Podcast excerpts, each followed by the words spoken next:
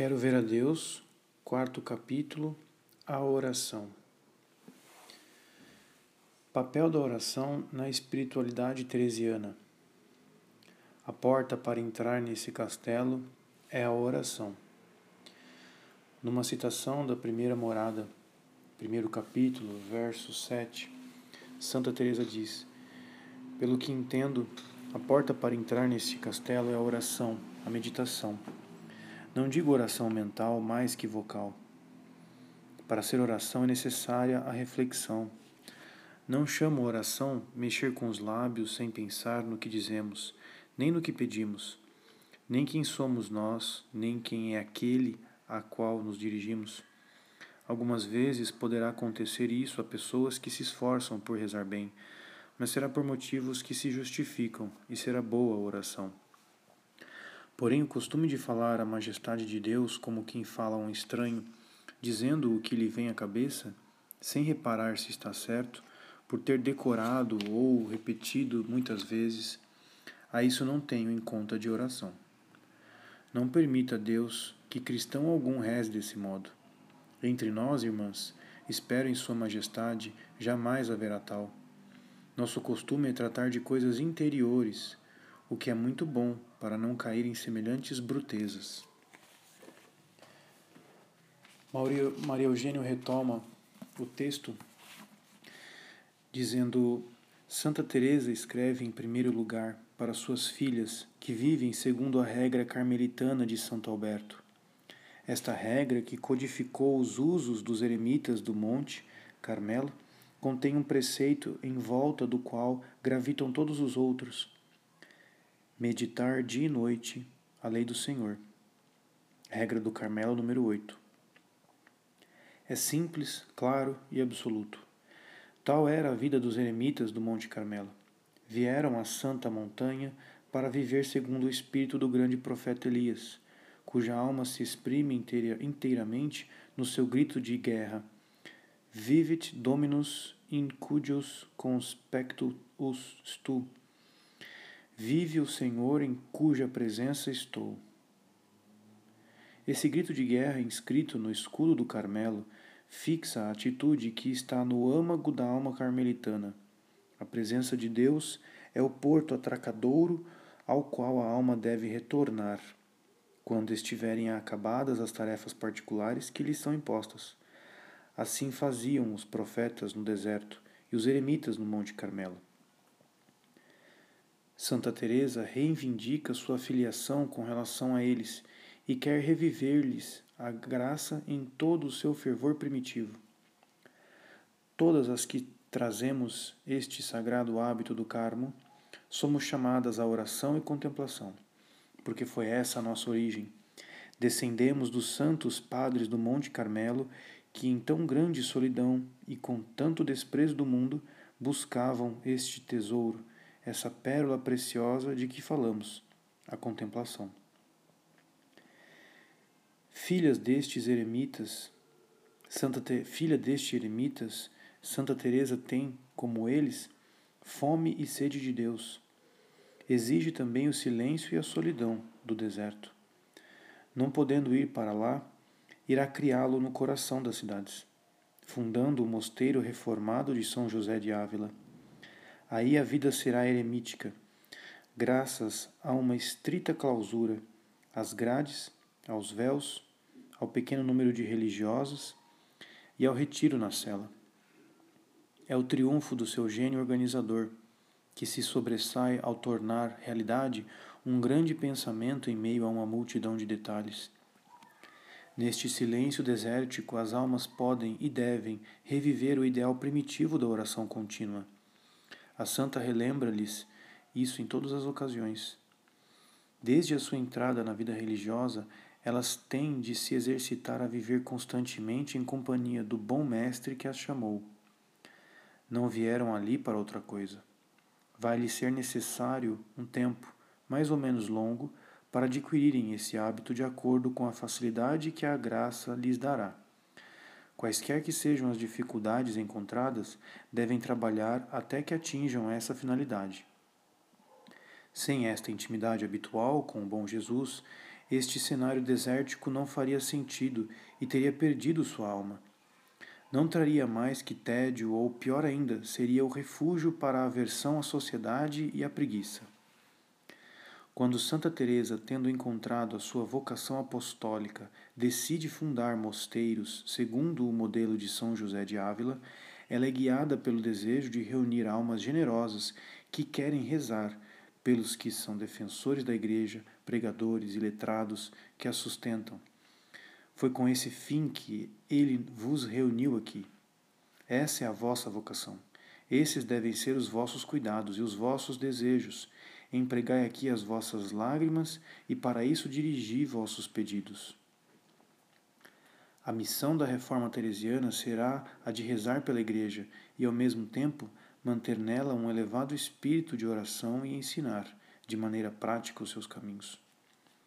Para as almas carmelitanas, a oração não é, portanto, apenas um meio de perfeição, um exercício de vida espiritual. É a ocupação essencial que deve preencher o dia, que deve constituir a trama da vida espiritual. É o caminho de perfeição que Santa Teresa vai traçar e descrever resumindo num tratado os conselhos que dava às suas filhas. Não tenhamos dúvida, a doutrina de Santa Teresa dirige-se a todos os cristãos, ou melhor, a todas as almas interiores. Não seria isso que a Igreja parece reconhecer ao proclamá-la Mater Spiritualum? Com efeito, Santa Teresa afirma que a oração mental é tão necessária como a oração vocal, que dela não pode ser separada. Melhor ainda, a oração identifica-se com todo o movimento vital da graça na nossa alma. Esta graça é filial. O seu movimento essencial é elevar-se para Deus. Quando a alma não consegue mais ou não sabe esboçar este gesto que constitui a oração propriamente dita, isto significa que a graça morreu ou está prestes a morrer. Dito isto, podemos enumerar alguns dos benefícios que a oração traz à alma. Fortifica as convicções e sustenta as resoluções generosas de trabalhar e sofrer. É fonte de luz e desempenha, no que diz respeito à caridade, o papel da inteligência em relação à vontade precede-a, orienta e ilumina a cada passo. Tendo se tornado contemplativa, a oração transforma a alma, segundo a palavra do apóstolo, de claridade em claridade até a semelhança com Deus. De claridade em claridade até a semelhança com Deus. Numa citação de 2 Coríntios, capítulo 3, 18, Paulo fala: mas todos nós temos o rosto descoberto, refletimos como um espelho a glória do Senhor e nos vemos transformados nesta mesma imagem, sempre mais resplandecentes pela ação do Espírito do Senhor. Destas diversas considerações, podemos sublinhar: primeiro, que para Santa Teresa, a oração porta do castelo e caminho da perfeição é menos um exercício particular do que o próprio exercício da vida espiritual, identificando-se com ela, regulando e enquadrando todos os demais elementos, mortificações, leituras, obras de caridade. A ascese, mortificações, será guiada pela oração e terá como fim purificar o olhar de fé e destruir tudo aquilo que for obstáculo a uma intimidade mais profunda. O estudo, ou leituras, fornecerá um alimento para a oração e procurará os melhores caminhos espirituais. As obras de caridade serão o fruto do transbordar da contemplação. Segundo, que esta via de oração não é um caminho de perfeição exclusivamente carmelitano, mas uma via que se abre, luminosa e prática, diante de todas as almas que aspiram a penetrar nas profundezas da intimidade divina, ainda que dedicadas às obras de apostolado. Santa Teresa, mestra em ciência espiritual da oração, não é somente a mãe do Carmelo reformado, mas a mãe de todas as almas interiores, Mater Spiritualium. Quero ver a Deus? O que é a oração? No livro de sua vida, Santa Teresa responde: Para mim a oração mental não é senão tratar de amizade, estando muitas vezes tratando a sós com quem sabemos que nos ama. Definição muito conhecida e com razão, porque com uma simplicidade espantosamente exata ela põe em relevo os elementos que constituem a oração. Será suficiente para nós explicar-lhe explicar-lhe os termos. A oração mental não é senão tratar de amizade com quem sabemos que nos ama, diz a santa. Portanto, é uma tomada de contato com Deus, uma atualização da união sobrenatural que a graça estabelece entre Deus e a nossa alma, ou ainda, uma troca entre dois amores, aquele que Deus tem por nós e aquele que nós temos por Ele. Deus é amor, criou-nos por amor, resgatou-nos por amor e destina-nos a uma união muito íntima com Ele. Deus Amor está presente em nossa alma, com uma presença sobrenatural, pessoal, objetiva.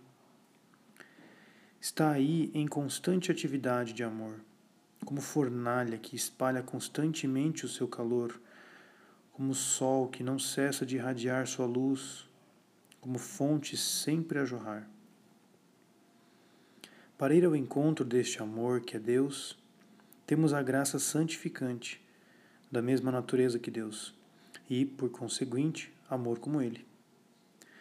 Esta graça que nos faz seus filhos é uma capacidade para a união, para o intercâmbio ou trato íntimo com Deus, para a penetração recíproca. Deus amor, sempre em ação, chama por nós e nos espera mas ele é imutável. É o nosso amor que deve ir para ele. A orientação desse amor para Deus, sua procura amorosa, o encontro do nosso amor com Deus amor, o trato afetuoso que logo se estabelece. Eis o que é a oração, segundo Santa Teresa. A oração supõe um amor sobrenatural e, portanto, a graça santificante. Ela exige que este amor seja posto em ação mas esta atividade de amor sobrenatural é suficiente, pois como sublinha Santa Teresa, a oração não é senão um trato de amizade com Deus. Contudo, este amor não se move apenas no âmbito puramente sobrenatural. Ele se circunda das formas mais variadas da atividade humana. Por intermédio da vontade, na qual reside, o amor sobrenatural toma a seu serviço todas as potências e todas as faculdades naturais, e as utiliza tal como a encontra em cada um de nós. A oração torna-se assim um trato de amizade entre o ser vivo que somos e o Deus vivo que habita em nós.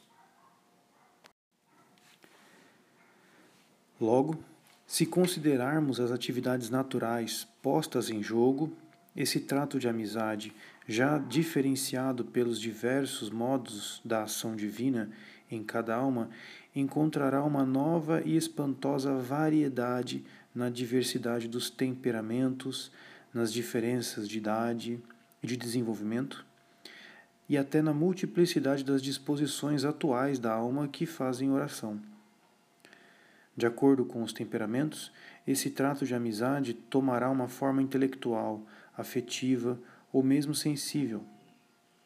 A criança demonstrará o seu amor sobrenatural por Jesus com um beijo, um sorriso dirigido ao sacrário, uma carícia no menino Jesus, uma expressão de tristeza perante o crucifixo. O adolescente cantará o seu amor por Cristo e irá desenvolvê-lo utilizando expressões e imagens que tocam sua imaginação e seus sentidos enquanto espera que a sua inteligência mais desenvolvida lhe permita utilizar pensamentos fortes para fazer uma oração mais intelectual e mais substancial.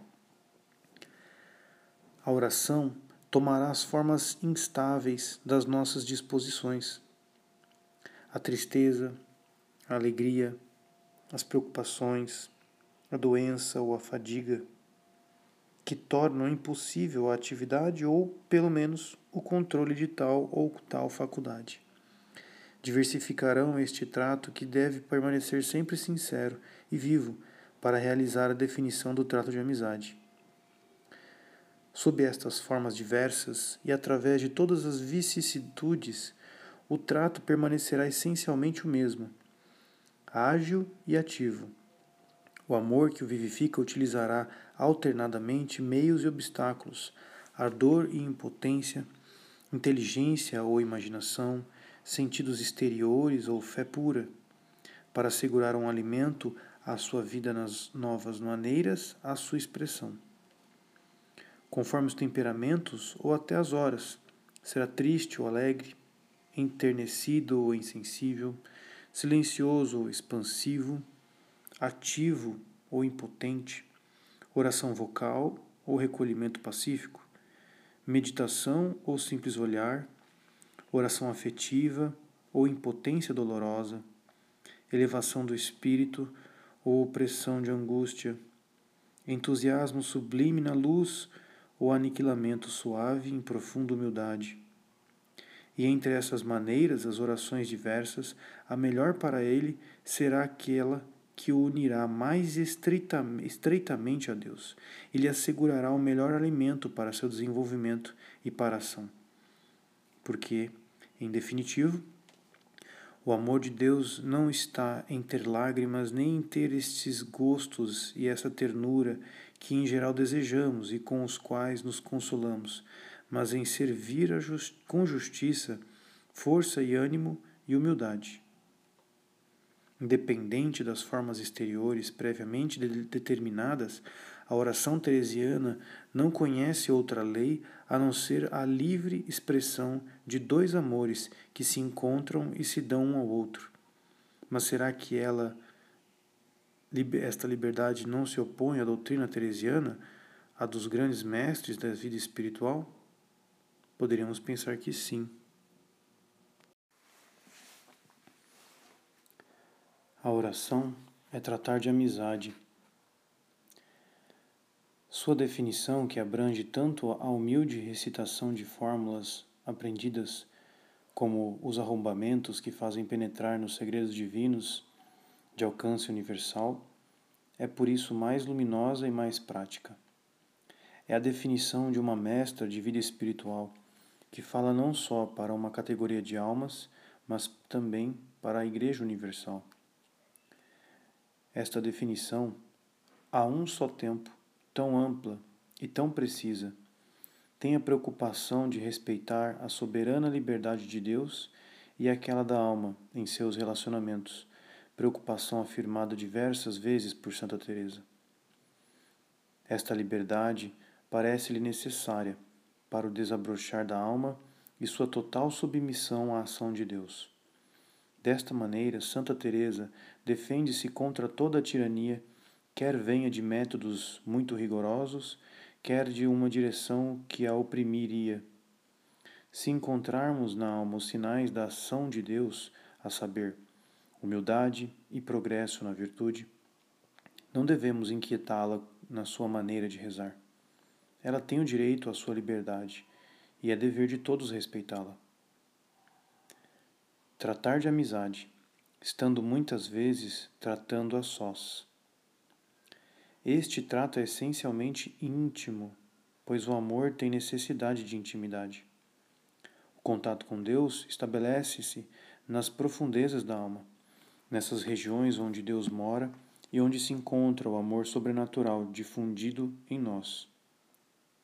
Na medida em que este amor for poderoso e ativo, o trato será, por sua vez, frequente e íntimo. A oração é também uma prece pessoal. Mesmo quando se reveste das formas da oração pública, cuja expressão exterior está harmonizada num grupo, ela permanece um tanto um trato a sós com Deus que vive em cada alma e conserva a sua inspiração e a sua nota pessoal. tratar de amizade com quem sabemos que nos ama. Termina Santa. Estas palavras tão simples escondem um problema grave, o da natureza do amor que nos une a Deus e das leis que o regem. Os primeiros termos da definição, tratar de amizade, evocam em nós o pensamento ou a recordação da intimidade afetuosa que nos une às pessoas. Sonhamos com uma intimidade semelhante com Deus. Seria possível?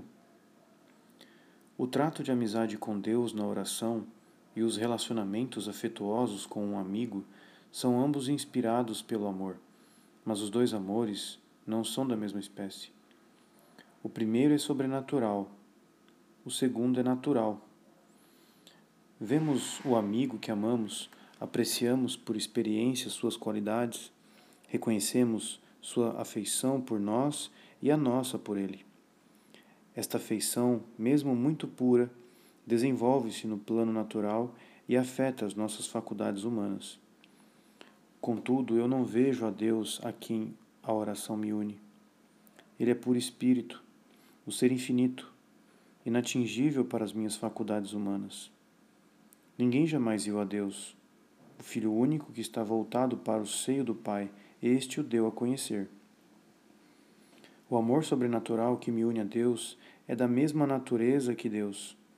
Logo, está tão distante de qualquer apreensão por parte de minhas potências naturais como o próprio Deus o está.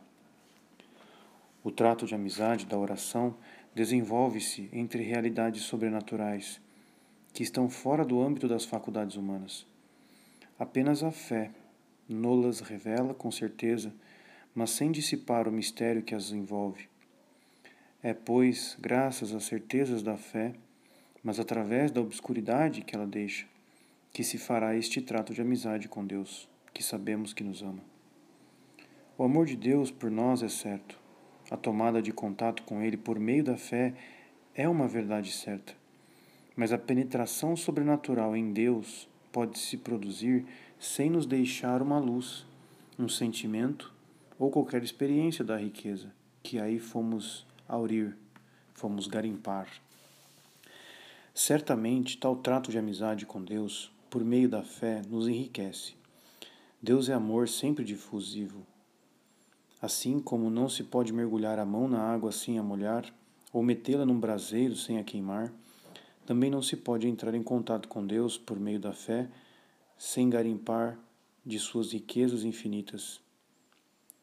A pobre mulher doente que tentava chegar junto a Jesus através da densa multidão nas ruas de Carfanaum, dizia para si: Se ao menos tocar as suas roupas, serei salva. Consegue chegar até ele e obtém, por um contato que faz estremecer o Mestre, a cura desejada. Todo contato com Deus pela fé tem a mesma eficácia, independentemente das graças particulares que pôde pedir e obter. Ele aure de Deus um aumento de vida sobrenatural, um enriquecimento de caridade. O amor vai à oração para aí encontrar um alimento, um desenvolvimento e a união perfeita que satisfaz todos os seus desejos. Falando da oração, Santa Teresinha do Menino Jesus escreve: Para mim, a oração é um impulso do coração é um simples olhar que se lança para o céu. É um grito de gratidão e de amor, tanto no seio da provação como no meio da alegria.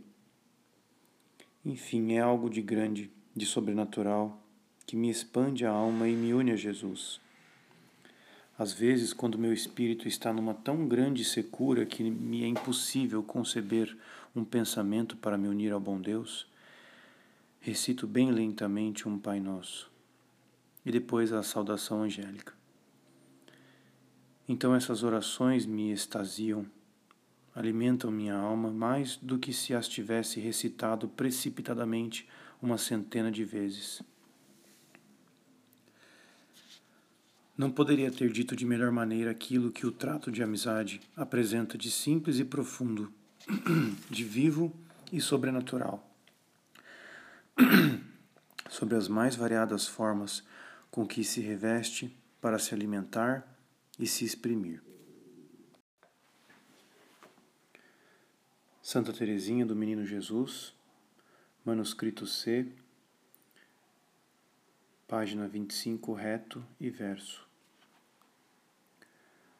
Ao saber de vossa decisão, compreendi imediatamente que era a de Jesus e disse à irmã Maria da Trindade: É preciso que nos ponhamos em ação, rezemos muito. Que alegria se no fim da quaresma formos atendidas. Ó misericórdia infinita do Senhor, que concorda em escutar a oração de seus filhos. No final da quaresma, mais uma alma se consagrava a Jesus. Era um verdadeiro milagre da graça, milagre obtido pelo fervor de uma humilde noviça. Como é, pois, grande o poder da oração? Dir-se-ia uma rainha que tem a cada instante livre acesso junto do rei e pode obter tudo o que pede. Não é necessário para ser atendida ler um livro, uma bela fórmula composta para as circunstâncias. Se fosse assim, ai de mim, como haveria de lamentar? Fora do ofício divino que sou bem indigna de recitar, não tenho a coragem de obrigar-me a buscar nos livros belas orações. Isso me dá dor de cabeça. E há tantas. E depois elas são todas umas mais belas que as outras. Eu não saberia recitá-las todas e nem saber qual escolher. Faço como as crianças que não sabem ler. Digo simplesmente a Deus o que quero lhe dizer, sem fazer belas frases e sempre Ele me compreende. Para mim, a oração é um impulso do coração, é um simples olhar lançado para o céu, é um grito de gratidão e de amor no seio da provação como no seio da alegria. Enfim, é uma alguma coisa de grande, de sobrenatural, que me dilata a alma e me une a Jesus. Não gostaria, porém, Madre bem-amada, que acreditasseis que as orações feitas em comum no coro ou nas ermidas as faço sem devoção. Pelo contrário, gosto muito das orações em comum, pois Jesus prometeu encontrar-se no meio daqueles que se reúnem em seu nome. Sinto então que o fervor de minhas irmãs supre o meu, mas sozinha, tenho vergonha de confessá-lo, a recitação do rosário me custa mais que usar um instrumento de penitência. Sinto que o digo tão mal, embora me esforce em meditar os mistérios do Rosário, não consigo fixar meu espírito. Durante muito tempo estive desolada por essa falta de devoção que me espantava, pois amo tanto a Santíssima Virgem que deveria ser-me fácil fazer uma, em uma honra orações que lhe são agradáveis. Agora me aflijo menos Penso que a rainha do céu, sendo minha mãe, deve ser minha boa vontade, deve ver minha boa vontade e que se contenta com ela. Às vezes, quando meu espírito, espírito está numa tão grande secura que me é impossível tirar daí um pensamento para unir-me a Deus, recito muito lentamente um Pai Nosso e depois a saudação angélica. Então essas orações me arrebatam, elas alimentam minha alma bem mais que as tivesse recitado precipitadamente uma centena de vezes. A Santíssima Virgem me mostra que não está zangada contra mim. Ela nunca falha em proteger-me assim que a invoco. Se me sobrevém uma inquietação, eu embaraço. Bem depressa me volto para ela e sempre como a mais terna das mães, ela se encarrega de meus interesses. Quantas vezes, ao falar às noviças, aconteceu-me de invocá-la e sentir os benefícios de sua materna proteção.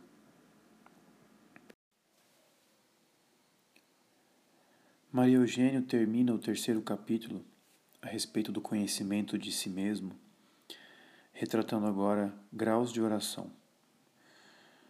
A oração que, para Santa Teresa, é o exercício essencial da vida espiritual, deve normalmente se desenvolver e progredir com ela em perfeição. Assim, uma classificação por graus de perfeição deve ser possível e se impõe. Mas como apreciar a perfeição da oração? Em que bases assentar essa classificação? Santa Teresa mantém-se fiel à sua definição que põe em relevo o trato de amizade com Deus, como elemento essencial da oração.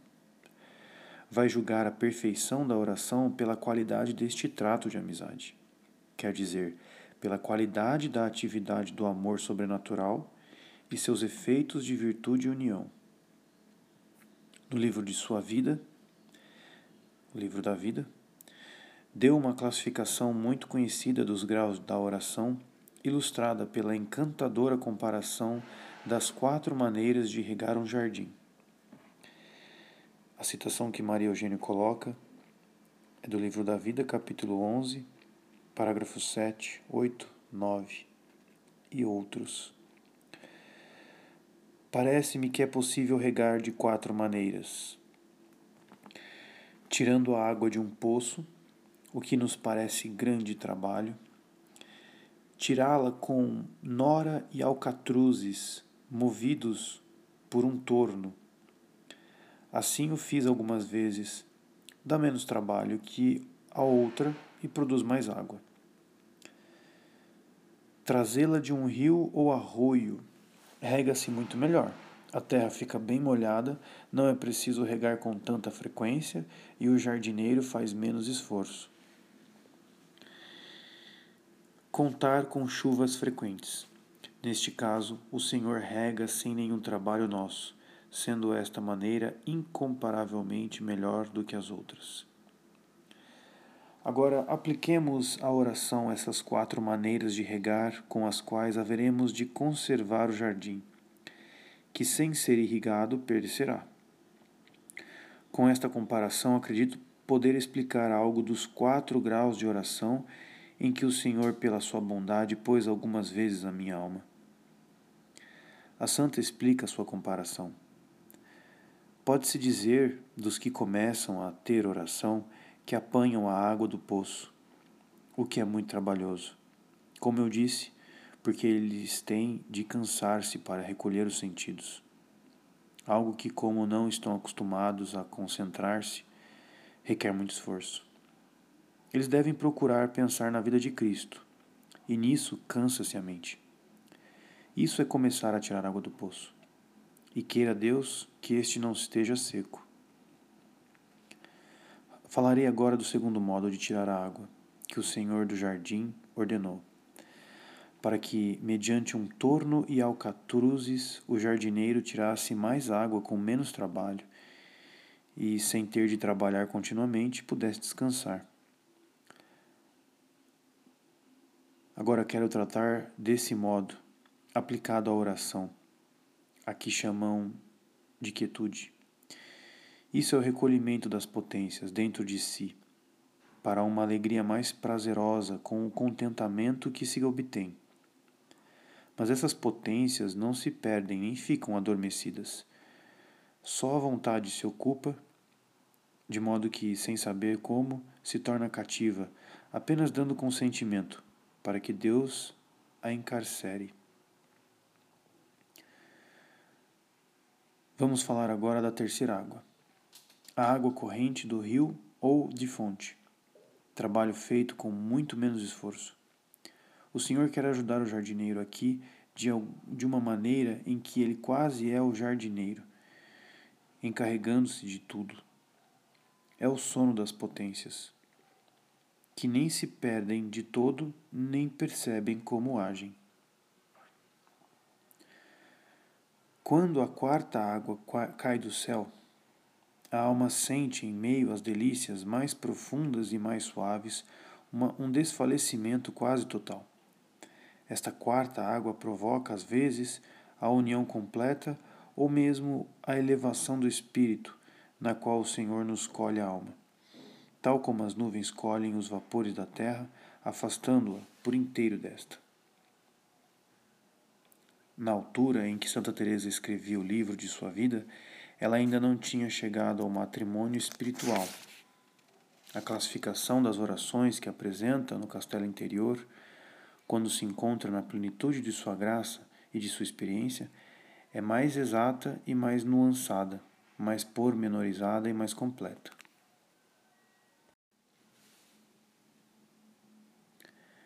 Sendo a oração um trato de amizade com Deus e, por decorrência, o fruto da dupla atividade do amor de Deus pela alma e do amor sobrenatural da alma por Deus, Santa Teresa distingue duas fases no desenvolvimento desta dupla atividade.